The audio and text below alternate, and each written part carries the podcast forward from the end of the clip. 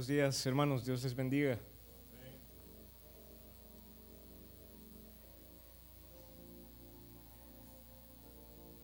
Nicodemo, te es necesario nacer de nuevo.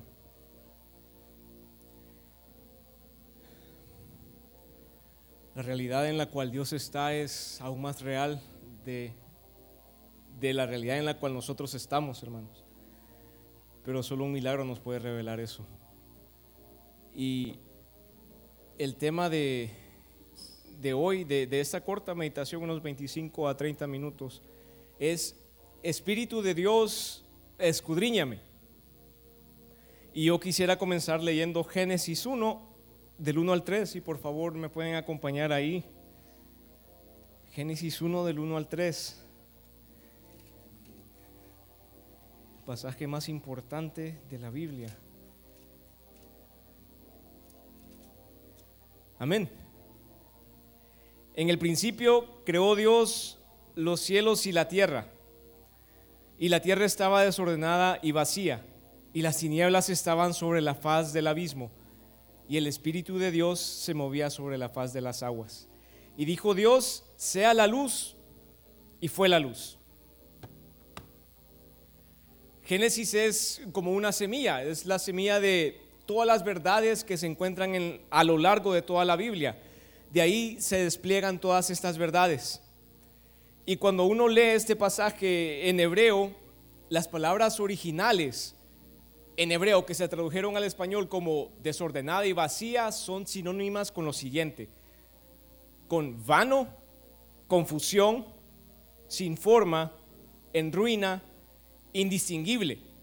Y las palabras tinieblas ahí en el original da la idea de maldad, no solo de oscuridad. Y creo que también en español se puede percibir lo mismo. Este pasaje está escribiendo que la tierra perfecta que Dios había creado y diseñado, algo pasó y se volvió vana y se volvió con maldad hasta lo más profundo. Y aquí en este pasaje, en esos tres versículos, encontramos cómo Dios comienza una obra transformadora a través de la cual una tierra vana, confundida, sin forma, en ruina, indistinguible y llena de maldad hasta lo más profundo, llega a ver la luz. Y algo clave de la obra transformadora que se ve en este corto pasaje, hermanos, es el hálito de Dios, el soplo de vida, el viento divino, es decir, el Espíritu Santo. Y hoy quiero hablar brevemente acerca del Espíritu Santo y uno o dos estorbos que pudiese evitar que alguien reciba la llenura del Espíritu Santo. Y para comenzar, eh, tal vez alguien se preguntará, ¿qué es el Espíritu Santo? El Espíritu Santo es la tercera persona de la Trinidad, es Dios, es poder, es fuego, el Espíritu Santo es vida. Cristo se refiere a esta persona como poder de Dios, como el consolador. Cristo habló bastante acerca del Espíritu Santo cuando él anduvo en esta tierra y le enfatizó mucho a sus discípulos la importancia de que ellos tuvieran esta llenura cuando Él se fuera. El apóstol Pablo también enfatiza al Espíritu Santo en su carta a los Corintios y también en varias de las cartas a las iglesias. El Espíritu Santo es algo que debe estar presente en esta generación en que estamos nosotros. Debe ser algo notorio, debe ser algo palpable. El Espíritu Santo debe hacer historia también hoy debe marcar nuestras vidas, hermanos. Debe marcar nuestra generación. Necesitamos al Espíritu Santo para el avance del reino de Dios en esta tierra. Y necesitamos al Espíritu Santo para llegar al siguiente paso en Dios. Yo me acuerdo que una vez fuimos a una escuela pública allá en, Ciudad de Guatemala con, con el equipo de evangelismo de la iglesia local y alguien preparó un mensaje evangelístico para los jóvenes ahí, jóvenes inconversos, ¿verdad? Era un reto para la persona que estaba predicando. Terminó la prédica, ministramos al Señor, pero hubo una persona que agarró el micrófono ya cuando estaba terminando, era el encargado, y él solo dijo esto, aquí entre ustedes jóvenes hay alguien que se quiere suicidar esta noche. Y yo vengo aquí a decirle de que no lo hagas, que el Señor te ama y le dio, y dio una palabra. Y terminó, y cuando ya estábamos a punto de irnos, llegó una muchacha, me acuerdo, y le hizo así a esta persona en la espalda, y le dijo, eh, profe, yo soy esa persona que usted dijo. por favor ore por mí. Y esta alma fue rescatada, ¿verdad? Y le cuento esto porque qué maravilla cómo se mueve el Espíritu Santo. ¿Quién le dijo a esta persona que alguien se quería suicidar? No lo dijo ni carne ni sangre, fue Dios, fue el Espíritu Santo, ¿no? El don de ciencia. Lo necesitamos, hermanos. La iglesia necesita el poder del Espíritu Santo. De nuevo, la iglesia primitiva en el libro de los Hechos estaba revestida con este poder, ¿verdad? Lo vemos como algo que pasó en el pasado, sin embargo, lo hemos oído varias veces, pero es necesario que lo recordemos, está disponible y debería ser lo mismo hoy. Los 120 personas en el aposento alto, estando juntos, unánimes y en un tiempo de espera y de búsqueda de Dios, recibieron la llenura del Espíritu Santo. Ellos estaban juntos, había armonía entre ellos, había un solo sentir, un solo acuerdo, unánimes. Ellos estaban orando, estaban buscando, estaban esperando al Señor. Y la Biblia describe ahí en los primeros capítulos de Hechos que recibieron lenguas de fuego. Porque el poder purificador de Dios siempre se relaciona con el fuego. Lo vemos a través de toda la Biblia, por ejemplo, en Génesis 15, cuando Dios le prometió a Abraham, o Abraham, eh, toda la tierra desde el río de Egipto hasta el río Éufrates, y le prometió que su descendencia sería como las estrellas que están en el cielo. Ahí Abraham le preguntó, ¿en qué conoceré que la he de heredar? ¿Verdad? Él quería una garantía y el Dios Todopoderoso ahí establece un pacto con él mismo. Y dice la Biblia que lo que Abraham vio cuando Dios se manifestó ahí en ese pacto fue un horno humeante y una antorcha ardiente. Más adelante en Éxodo vemos a Moisés. Él había sido un príncipe de Egipto, pero tuvo que huir a Madián, se dedicaba a apacentar ovejas ahí en el desierto, hasta que el día llegó en que vio la manifestación de Dios. ¿Y cómo la vio? La vio en una zarza ardiendo en fuego, cuando Dios lo comisionó para ir a liberar a su pueblo. Más adelante, un gran salto a Juan el Bautista en Mateo 3:11. Ahí Juan dice que él vino bautizando en agua, pero que Cristo nos bautizará en el Espíritu Santo y fuego.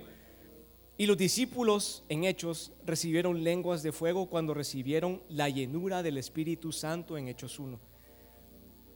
Y si leemos eh, ahí en Hechos también, Hechos 1, 2, 3 hasta el 5, eh, vemos que Pedro se levanta después de la llenura del Espíritu Santo y evangeliza a la multitud y dice la Biblia que en ese día se convirtieron como tres mil. Pero ¿quién lo hizo? ¿Lo hizo Pedro o lo hizo el Espíritu Santo? Es el Espíritu Santo que da el poder para convencer de pecado. Por la obra y el poder purificador del Espíritu Santo, por el fuego del Espíritu Santo, esas tres mil personas recibieron la gracia para responder. Y para mí es muy increíble que aún en medio de las tinieblas que hayan, aún en medio de la maldad que haya en nuestros corazones, en lo más profundo, hermanos, uno tiene muchas cosas ocultas, ¿verdad? Pero a pesar de todo eso, ese poder creador puede decir la palabra, sea la luz, como dice en Génesis, y la luz siempre va a prevalecer. La vida viene y su hálito de vida entra. Como siguiente punto, ¿para quién es el Espíritu Santo? Quisiera eh, leer Hechos 2.39 para responder esta pregunta. Hechos 2.39, yo aquí se los tengo para leérselos. Dice lo siguiente, porque para vosotros es la promesa, y para vuestros hijos, y para todos los que están lejos, para cuantos el Señor nuestro Dios llamare. Y aquí Lucas escribió Hechos, pero está citando lo que dijo el apóstol Pedro. Y él se refiere ahí a Joel 2 del 28 al 30 que dice, derramaré mi espíritu sobre toda carne y profetizarán vuestros hijos y vuestras hijas, vuestros ancianos soñarán sueños, vuestros jóvenes verán visiones y también sobre los siervos y sobre las siervas derramaré mi espíritu en aquellos días y daré prodigios en el cielo y en la tierra, sangre y fuego y columnas de humo, sangre y fuego y columnas de humo, como cuando Dios hizo un pacto, ¿verdad? Eh, con Abraham el horno la antorcha ardiente, la sangre de los animales que estaban ahí sacrificados. También como el tabernáculo en el desierto, con la columna de humo de día, la columna de fuego de noche, el holocausto continuo, la sangre en el altar, la sangre en el asiento de misericordia. todo es un solo hilo, ¿verdad? A través de toda la Biblia. Y el Espíritu Santo es una parte necesaria y muy activa para el cumplimiento de esa promesa que se le hizo a Abraham, de la cual nosotros hemos llegado a ser parte. Jesucristo menciona que era necesario que Él se fuera para que pudiera venir el Espíritu Santo sobre los discípulos. Y también a través de los evangelios Él menciona cosas que el Espíritu Santo hace en la vida del creyente. Yo quisiera solo mencionárselos brevemente. Eh, la mayoría de estas uno las encuentra a, a, través de todo el Evangelio de Juan. Y una de las cosas que, con la cual Cristo describe al Espíritu Santo es con el nombre de consolador. El Espíritu Santo es el consolador, o sea que cuando uno está en enfermedad, en angustia, en tribulación, Él nos consuela con su Espíritu. Otra cosa que dice el Señor es que nos enseña todas las cosas, nos da entendimiento, espíritu de revelación. Muchas veces uno no logra entender, por ejemplo, cuando uno lee la Biblia, pero de repente como que se quita una venda, como que se prende el bombillo. Eso es lo que hace el Espíritu Santo nos recuerda lo que Jesús dijo para los que están en el concurso bíblico. Muchas veces vienen pasajes que uno no ha estado repasando, pero el Espíritu Santo los trae a la memoria. Da testimonio acerca de Cristo. Convence al mundo de pecado, de justicia y de juicio. Y esto lo he visto vez tras vez eh, trabajando en evangelismo. Hermanos, por más que uno haga, uno no puede convencer a nadie. Uno no puede cambiar una manera de pensar, uno no puede cambiar a una persona. Es el Espíritu Santo que hace ese milagro. Dice el Señor también que el Espíritu Santo nos guía a toda la verdad. Nos hace saber lo que viene y eso es muy importante en estos tiempos que estamos viviendo. Y glorifica al Señor. Entonces, a la luz de esta lista que el Señor ha dado a través del Evangelio de Juan, es necesario para un creyente en este tiempo tener al Espíritu Santo? Me parece que sí. Es obvio que sí, ¿verdad? Es necesario que lo procuremos con vehemencia, hermanos. Y si uno ya lo tiene, procurar más, más. Porque dice la Biblia que Él no lo da con medida, ¿no? Y por eso, habiendo culminado ya esta pequeña introducción, quiero entrar al meollo y es hablar acerca de una o dos cosas que pudiesen evitar que uno reciba el Espíritu Santo o que pudiesen evitar que uno reciba la llenura del Espíritu Santo, ¿verdad? Y quisiera que este texto se quede con ustedes el día de hoy. El Señor ya lo ha mencionado. Juan 3, 6. Y ese va a ser el texto base para hoy. Juan 3, 6 dice lo siguiente lo que es nacido de la carne, carne es, y lo que es nacido del espíritu, espíritu es. Y puede ser de que alguien no reciba el Espíritu Santo porque no es del Espíritu todavía. Y yo que quisiera examinar esto con más detalle viendo la interacción de Jesús con Nicodemo. Entonces, eh, si podemos prestar atención mientras yo les leo este pasaje, va a ser un poquito largo, ocho versículos. Se encuentra en Juan capítulo 3 del 1 al 8. Dice así. Había un hombre de los fariseos que se llamaba Nicodemo, un principal entre los judíos.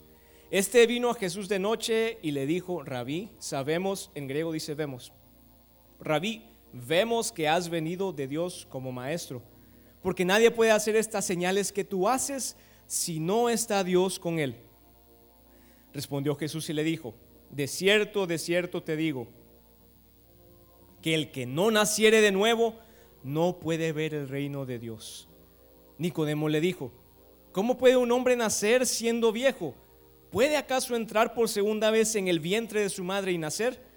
Respondió Jesús, de cierto, de cierto te digo, que el que no naciere de agua y del Espíritu no puede entrar en el reino de Dios. Lo que es nacido de la carne, carne es, y lo que es nacido del Espíritu, espíritu es. No te maravilles de que te dije, os es necesario nacer de nuevo. El viento sopla de donde quiere y oye su sonido, mas ni sabes de dónde viene ni a dónde va. Así es todo aquel que es nacido del Espíritu. Amén. Número uno, el problema. Nicodemo era un fariseo, docto en la ley, o sea que esta persona conocía muy bien las escrituras en ese tiempo Su nombre significa victorioso de las personas o conquistador de las personas y creo yo que cuando la Biblia nos deja un nombre nos da luz de su carácter, ¿verdad? Nos da eh, luz, nos da más información acerca de cómo es esta persona y yo me imagino a Nicodemo tal vez como, como alguien que es exitoso, como alguien notorio en su entorno, alguien que sobresalía en, en el círculo donde él se desenvolvía se refería a Jesús como rabí, ¿verdad? Él se consideraba un discípulo, un seguidor de Jesús. A él le interesaba lo que Jesús hablaba, lo que enseñaba y lo que decía. Y él en este pasaje se estaba acercando al Señor pensando tal vez que él andaba bien, que él andaba en la luz. Él le dice, vemos que has venido de Dios como maestro. Y él podía verlo, él lo identificaba. Él identificaba la presencia de Dios. Nicodemo podía ver el mover de Dios en otras personas y él miraba el mover de Dios en su entorno. Él miraba los milagros que el Señor hacía, él miraba cómo la gente era sanada, cómo la gente era cambiada. Sin embargo, hermanos, la presencia de Dios no se movía en su propia vida. El Espíritu de Dios no estaba en su propia vida. Y Nicodemo le había preguntado o le había dicho, vemos que has venido de Dios. Pero Jesús le responde paralelamente. Él le dice, no puedes ver el reino de Dios. Si no naces de nuevo, no puedes ver el reino de Dios. Y esta palabra reino en hebreo es, es bien interesante porque no solo quiere decir el, el lugar donde un rey tiene dominio, sino que también puede significar como un ámbito, como una realidad. Y Jesús aquí le estaba diciendo a Nicodemo que solo un milagro le podía revelar la realidad de Dios. Nicodemo decía, como quien dice Nicodemo, pensaba que él podía ver la realidad de Dios, pero Jesús le decía a Nicodemo, no puedes ver la realidad de Dios si no naces de nuevo. No puedes ver la realidad de Dios si no eres del Espíritu. Y Nicodemo pensaba que él andaba en la luz. Nicodemo decía, vemos que ha sido enviado de Dios. Es decir, yo puedo verlo, yo puedo reconocerlo, ¿verdad? Yo puedo saber cuando el Señor se mueve en la iglesia. Pero Cristo le dijo, no, no puedes. Solo un milagro te puede dar una revelación divina. Solo un milagro te puede dar la revelación de lo eterno, de lo que es verdadero. Solo el nuevo nacimiento puede abrirte la realidad de lo eterno y lo efímero y pasajero que es esta vida, este mundo en el cual vivimos. Hubo una persona una vez que me dijo que estaba meditando en, cosas del Señor en la Biblia y dice de que de repente solo vio una mano y que hizo así en su campo visual y levantó como que fuera una cortina. Y esta persona me dijo que pudo ver la eternidad, pudo ver la realidad donde Dios está. Y esta persona me dijo que sus sentidos no, no estaban como, como que casi se iban a fundir, porque era tan real, tan real que no sabe cómo describirlo, más real que este mundo en el cual nosotros estamos viviendo. Y eso existe, hermanos, eso existe. Solo por un milagro de Dios vamos a poder ver eso. Solo por un milagro de Dios también vamos a poder ver que nuestra tierra es vana, que nuestra tierra está confundida, sin forma, en ruina, indistinguible y llena de maldad hasta lo más profundo, como dice la Biblia en Génesis. Y dejo la pregunta, tal vez a alguien que está viendo, o tal vez a alguien aquí. ¿Habrá alguno aquí como Nicodemo? Alguien victorioso entre las personas, sin problemas, fiel a su ley, fiel a sus tradiciones, fiel a sus ritos, no se pierde ningún servicio, no se pierde ninguna transmisión, no ofende a nadie, no hace maldad. Dice la gente, no mata ni una mosca pero no tiene encuentros con Dios, pero nunca ha experimentado el poder del Espíritu Santo. Sabe acerca de Dios, pero no conoce a Dios. ¿Habrá alguien así? Número dos, el cuestionamiento. Primero fue el problema. Nicodemo creía que era bueno y el Señor le estaba diciendo que no.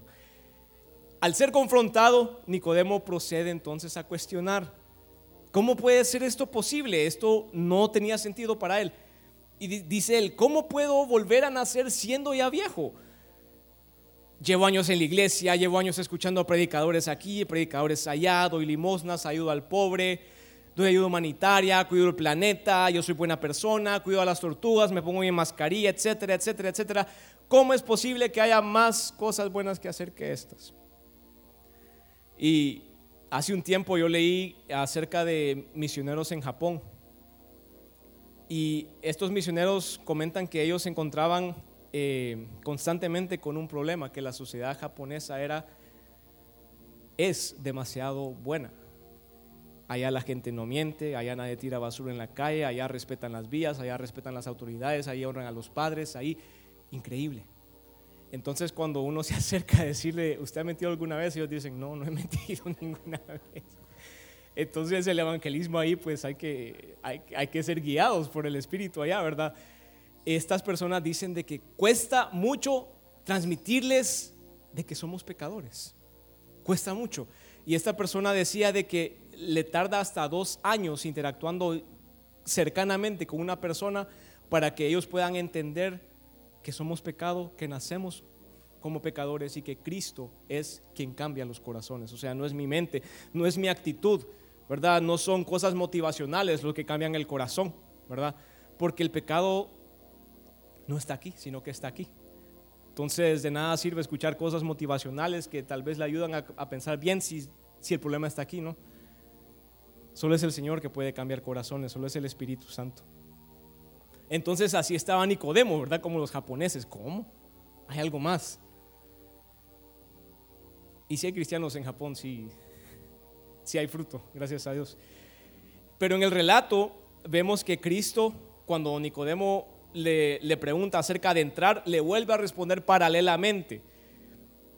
Nicodemo le pregunta, ¿puede acaso, ¿puedo acaso entrar por segunda vez en el vientre de mi madre? Y Jesús le responde, si no naces del agua y del Espíritu, no puedes entrar en el reino de Dios, en la realidad de lo eterno. En hebreo uno puede notar mucho ese juego de palabras.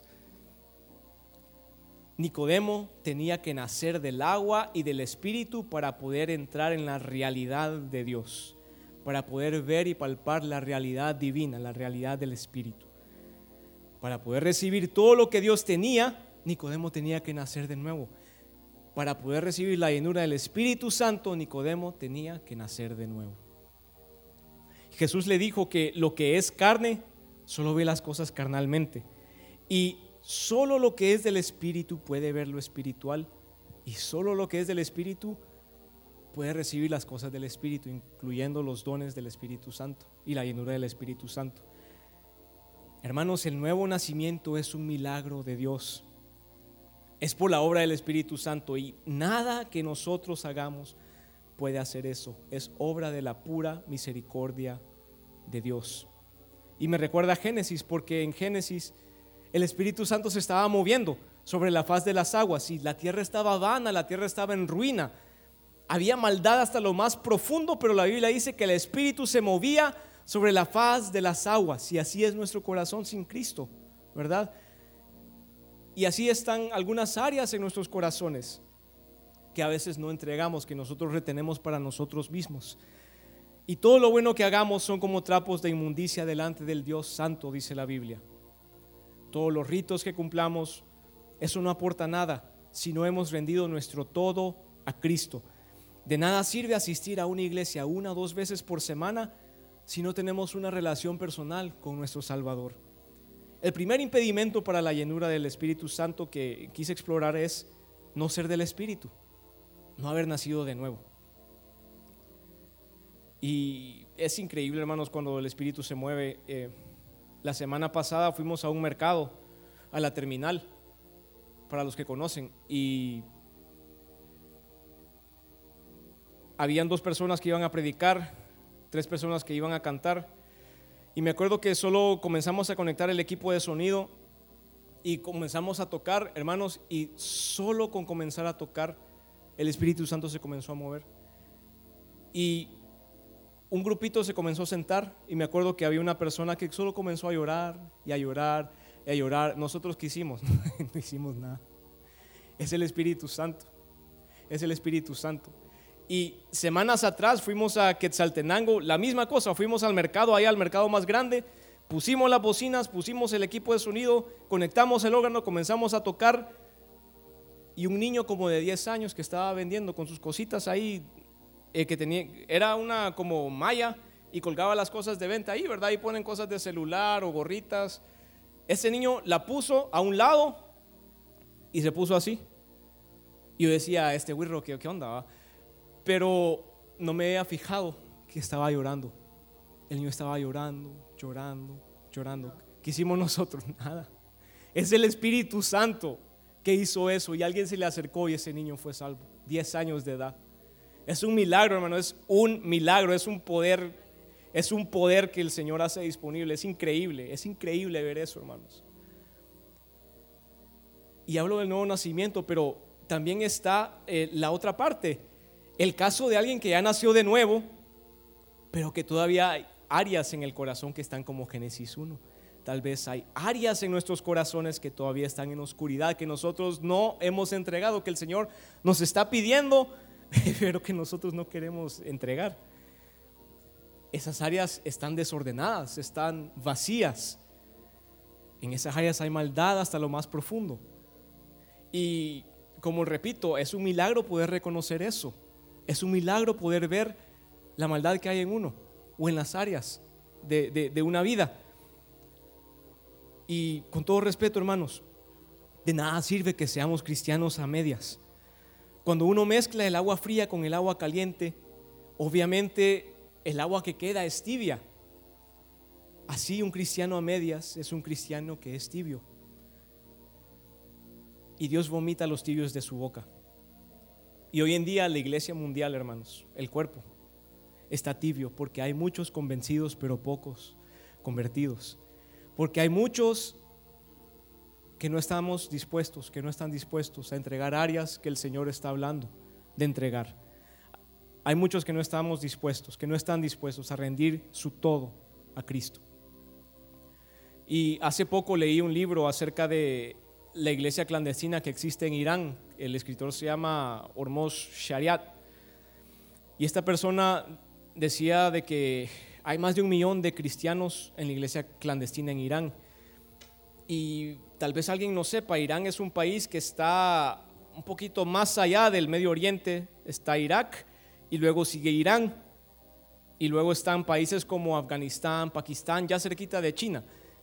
Y lo peculiar de este país, que es bien grande, es de que no es un gobierno eh, democrático, no es un gobierno político, sino que ellos tienen un gobierno religioso. Y la religión que gobierna es el Islam. Por tanto, toda otra religión allá es ilegal y puede penarse con la pena de muerte allá legalmente. Entonces hay mucha persecución en ese país. Y esta persona estaba ministrando a líderes de ese país, o a cristianos, solo decía cristianos, no sé si eran líderes. Y entonces él les quería hablar acerca de que la Biblia dice de que es necesario que a través de muchas tribulaciones entremos al reino de los cielos. Y él tenía temor porque para esa región es algo muy real, ¿verdad? Que pueden ser perseguidos, pueden perder familia, pueden perder sus, sus propias vidas por Cristo y él no hallaba cómo, cómo hablarles acerca del tema. Él tenía miedo de que se desanimaran y que dijeran, miren, no, mejor no, ¿verdad? Pero él comenzó a hablar, titubeando, parafraseando, y de repente alguien pide la palabra, levanta la mano y le dice, hermano, entendemos lo que usted nos quiere decir y queremos decirle, de que nosotros sabemos el costo de seguir a Cristo en un país islámico. Y queremos decirle, hermano, dice ahí en el libro, de que si nosotros estuvimos dispuestos a dar nuestras vidas por un Dios tan distante, por un Dios tan severo como Alá en el Islam, ¿cómo no hemos de estar dispuestos a dar nuestro todo y nuestras vidas a Cristo? Que es un Dios cercano, es un Dios real, es un Dios amoroso que sentimos y que cambia nuestras vidas. Ellos lo entendían, ¿verdad? Pero ellos están viviendo en, en constante peligro de sus vidas. Y en ese libro hay un testimonio de una señorita, una muchacha. Esta muchacha había perdido familiares, había perdido su vida casi, me refiero a su estilo de vida.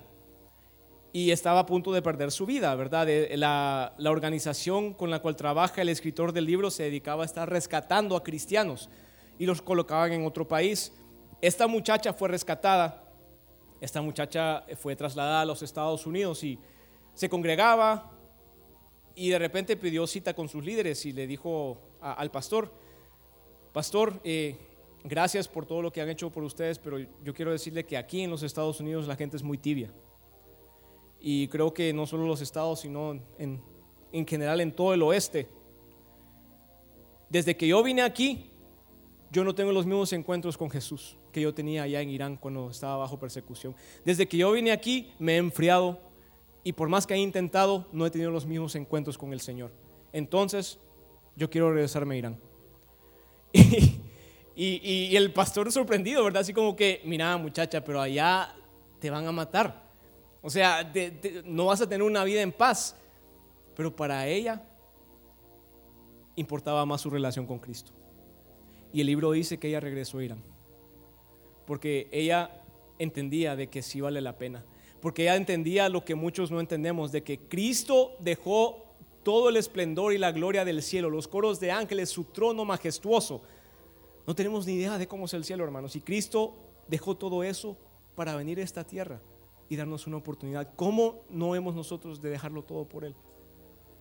Es algo lógico, ¿verdad? Es algo que tiene sentido. Y hoy en día la iglesia es tibia porque hay muchos que como Nicodemo estaba en el inicio, dicen ver a Cristo, dicen ver la realidad de Dios, pero realmente no han nacido de nuevo, no han experimentado a Cristo. O el otro caso, tal vez es una persona que ha nacido de nuevo, pero no han entregado su todo. No han permitido que el Espíritu de Dios se mueva sobre la faz de todas las áreas de nuestros corazones. No han permitido que el Espíritu de Dios escudriñe su corazón y envíe esa luz divina a todo su ser, a todo nuestro ser. Tercero, la solución. Entonces ya exploramos el problema, el cuestionamiento de Nicodemo y ahora exploraremos muy brevemente, ya para, ya me ya para terminar, la solución que Cristo le presenta a Nicodemo. La solución, si tal vez alguien que nos está viendo no ha nacido de nuevo.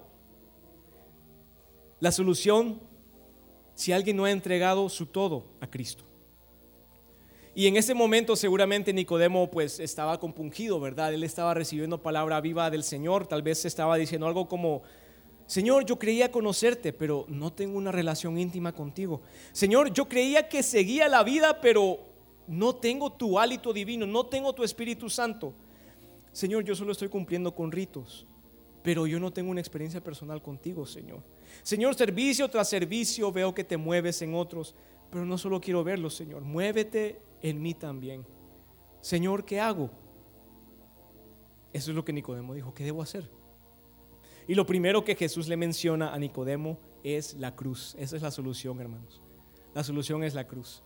Y quiero, quisiera que por favor eh, leamos Juan 3 del 14 al 15. Yo ya lo tengo listo aquí. Juan 3 del 14 al 15 dice lo siguiente. Y como Moisés levantó la serpiente en el desierto, así es necesario que el Hijo del Hombre sea levantado para que todo aquel que en él cree, en griego también aquí es, para que todo aquel que tenga fe en él no se pierda, mas tenga vida eterna.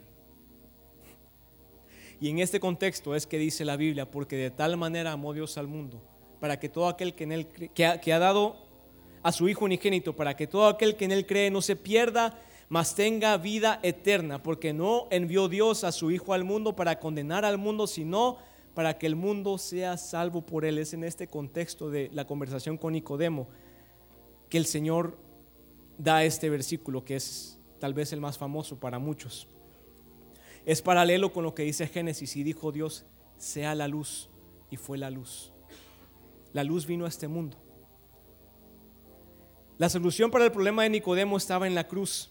Y este pasaje que acabamos de leer se refiere a números 21 del 4 al 9, cuando el campamento de Israel había murmurado contra Dios y contra Moisés, y entonces había el Señor enviado serpientes eh, ardientes, y los picaban y muchos morían. Entonces el pueblo clamó, y Dios le dijo a Moisés que, levantara una que hiciera una serpiente de bronce y que la levantara, y entonces todo aquel que fuera picado por la serpiente, él podía ver a la serpiente de bronce y vivía. Así dice el pasaje.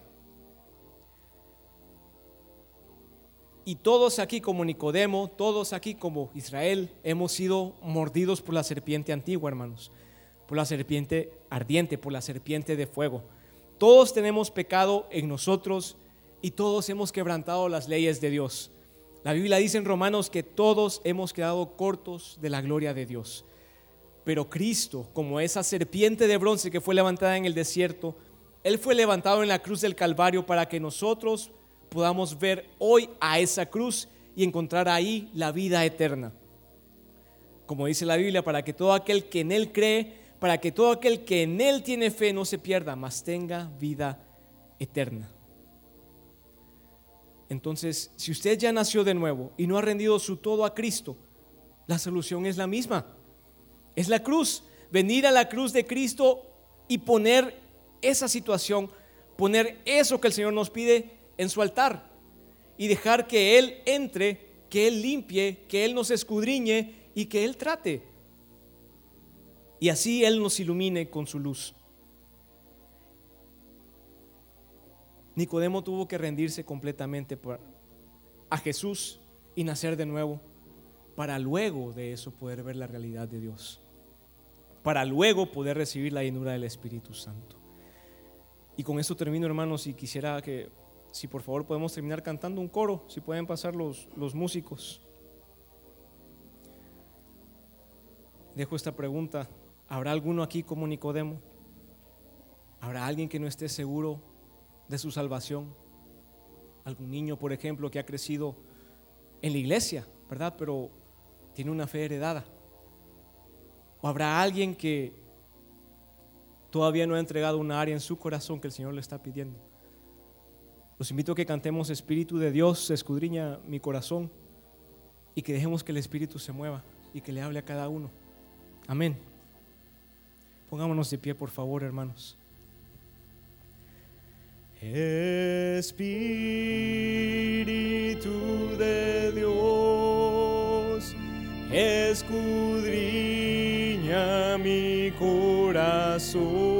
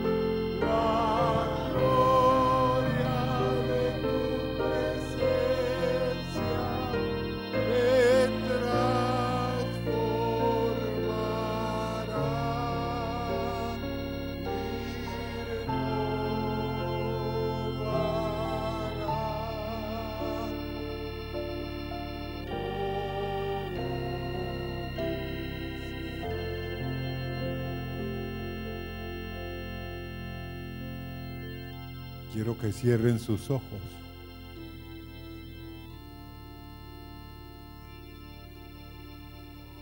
Aquí hay muchos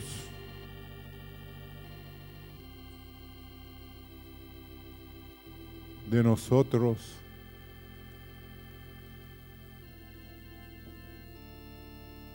que este mensaje, Señor, ha sacudido lo más profundo de nuestros seres. Señor,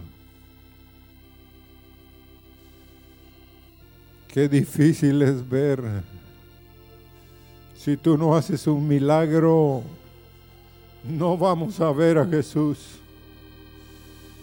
Jesús pasará por cada fila, por cada lugar aquí.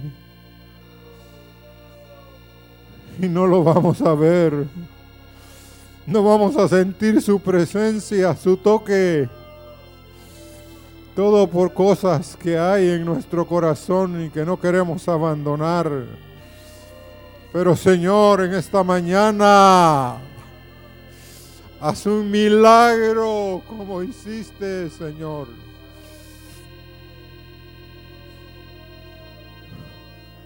En la vida, Señor, de los discípulos. Oh, Pedro, Juan, Jacobo, Andrés tuvieron que ver, Señor, que no era solo el humilde carpintero de Nazaret, sino era el único que tenía la respuesta, el único rabí, oh maestro. Ven esta mañana y toca nuestro corazón. Quita las tinieblas. Circuncida nuestro corazón para que podamos ver la necesidad de nuestra alma.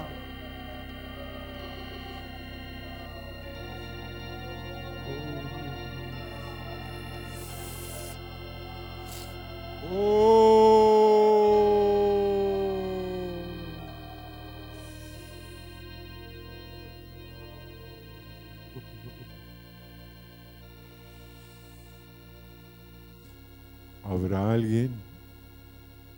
Quiera pasar adelante y decirle a él, no te conozco? De oídas te había oído, mas ahora mis ojos te ven, Señor. Ahora mis ojos pueden contemplar, Señor, la belleza. La belleza. Señor, ¿cómo es posible? Oh, que esta mujer, Señor, iraní estuviera dispuesta a regresar a la tortura. Había perdido su familia, pero estaba dispuesta por un encuentro contigo a regresar. Oh,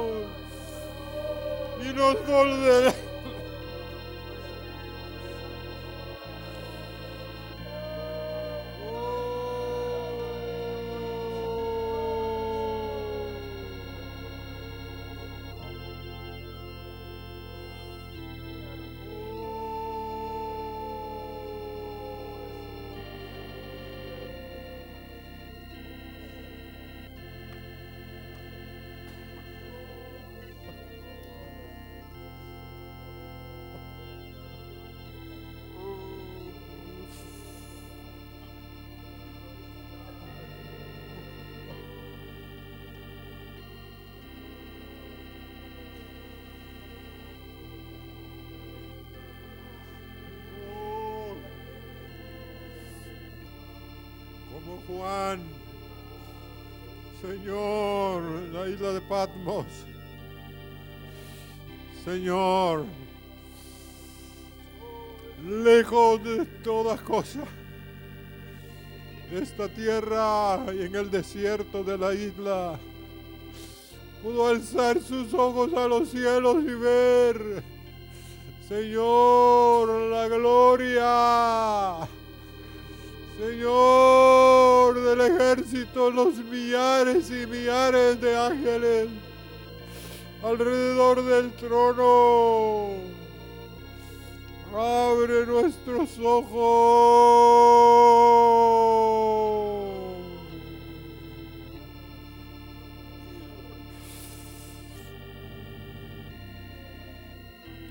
Señor, y esta mañana te pedimos también que vengas por tu espíritu y llena los vacíos, los vasos, Señor, con tu espíritu.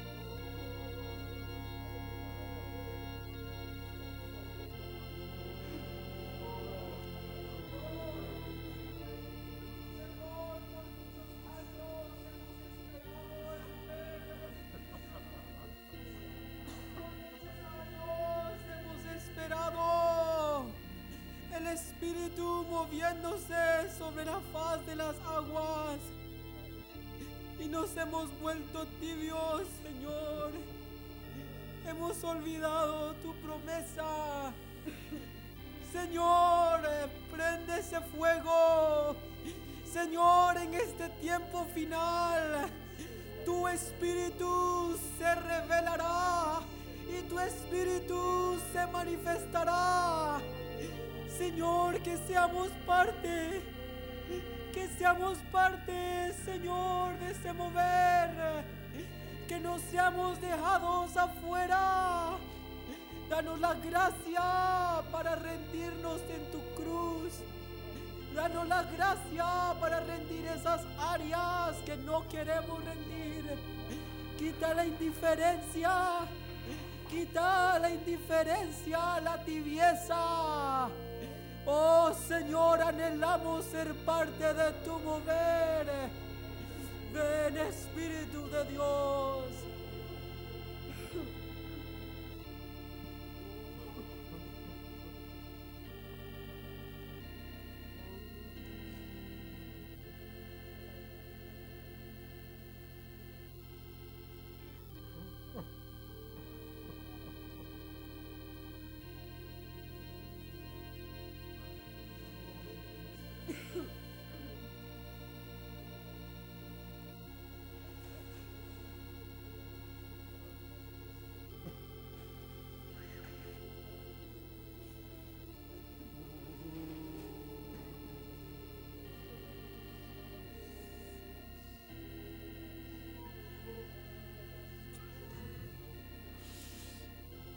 Señor, Hoy has abierto una puerta que nadie podrá cerrar más que tú. Pero Señor, ahora que la puerta está abierta, queremos correr. No queremos detenernos.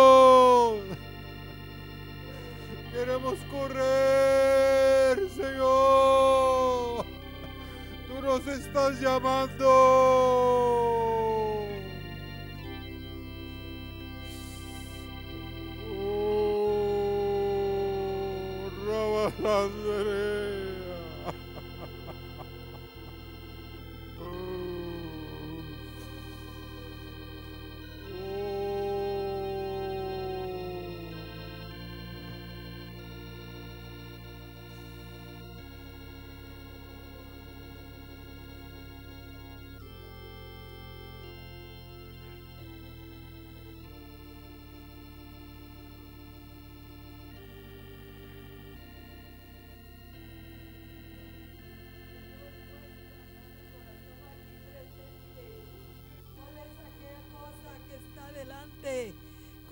Estorbo?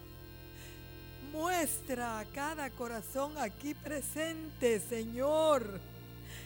¿Cuál es el estorbo para que su caminata esté estropeada, detenida, fría, tibia? Señor, muestra a cada corazón aquí presente, Señor. ¿Qué cosas tienen que hacer a un lado? ¿Qué cosas tenemos que hacer a un lado?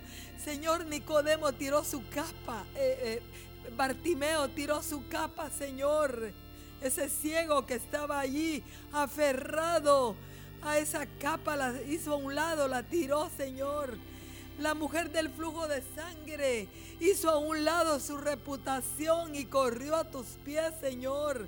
La sirofenicia hizo a un lado el orgullo y se arrastró debajo de esa mesa, Señor. Señor, muéstranos, muestra cada corazón aquí, Señor. ¿Qué cosa está haciendo un tropiezo? Si la comodidad, si la riqueza, cualquier cosa que sea un tropiezo, Señor, muéstralo. Que el espíritu de arrepentimiento caiga y la convicción de pecado como nunca antes, Señor, para que podamos valorar el tesoro que nos ha sido concedido, Señor.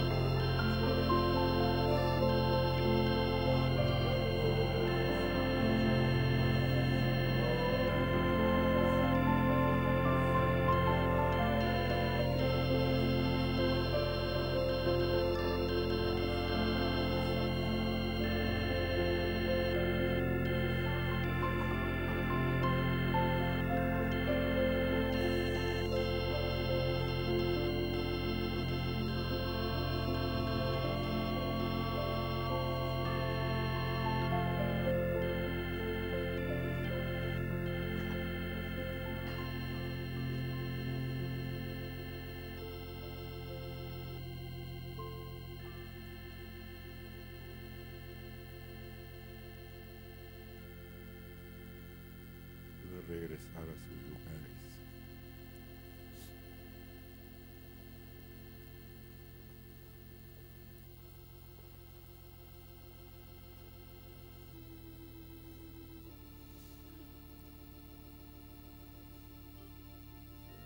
Un solo encuentro puede cambiar el destino eterno. Dios puede interrumpir, porque de Él son los tiempos. Y no tengamos temor, pero sí es urgente que escudrimos nuestro, escudriñemos nuestro corazón. No hay pecado que Dios no pueda perdonar. Pero si se lo decimos, pero si lo guardamos, es como si no se lo decimos. Él lo sabe, pero como no se lo decimos, no nos lo quita. Así que Dios los bendiga y solo quería decirles que